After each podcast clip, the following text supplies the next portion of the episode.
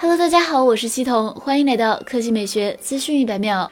如果 iPhone 换上了 USB-C 的接口，是不是会让很多人方便很多？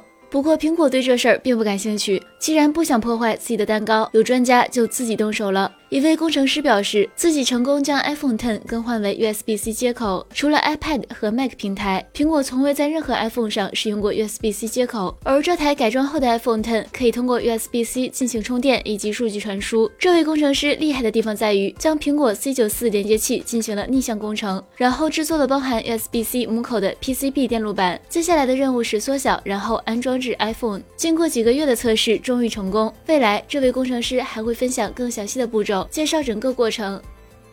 来看第二条新闻，在对待电动化方面，宝马的态度明显不如奥迪和奔驰，后两者均推出了全新的纯电平台，而宝马则热衷于油改电，始终没有拿出纯电平台。对于国内的消费者而言，有男孩都绕不开一台三系这样的说法。那么，如果宝马三系的 2.0T 发动机和采埃孚变速器换成了驱动电机和电池，那么爱会消失吗？日前，宝马三系纯电版车型的国内路试谍照也已经曝光，新车涂满伪装，但是仍然能够看出来保留了燃油版宝马三系的大灯和进气中网格栅造型，内部的中控台被遮挡的严严实实，但是可以看出来将会换装电动版专属的双联式带屏设计，这一点与燃油车不同。换挡版也抛弃了燃油版的鸡腿挡把，或会采用全新样式的设计，而后排高高隆起的中间地板则直观展示了油改电的弊端。油改电车型在空间利用率方面势必要逊于纯电平台的车型。此外，据此前消息，宝马三系纯电版可能会成为中国市场专属。